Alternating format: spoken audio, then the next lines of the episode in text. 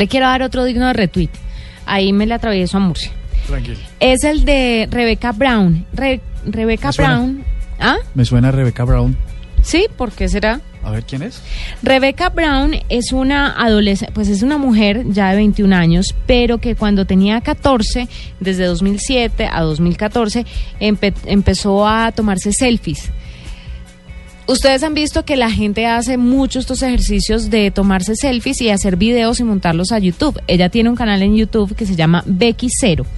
Pero esto lo hace como una especie de terapia, de terapia. Esto no es un ejercicio de adolescente tratando de llamar la atención, sino que Rebecca Brown sufre de depresión y ansiedad, además que padece una extraña condición conocida como tricotilomanía entra en, un- en unas etapas y en unas fases de desespero en las que empieza a arrancarse el pelo, arrancarse el pelo, arrancarse el pelo.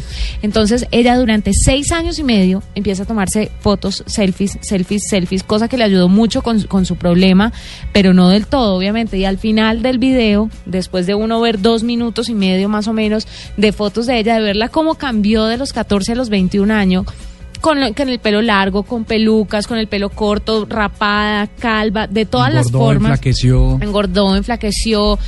Mil cosas le pasaron a Rebecca Brown y al final del video cuenta lo que le pasa y muestra, como siempre muestra la cara de frente, al final, cuando está contando de qué se trata el ejercicio, muestra los lados y se ven los parches de pelo que ella, los, los parches en la cabeza del pelo que ella se ha arrancado? arrancado, sí.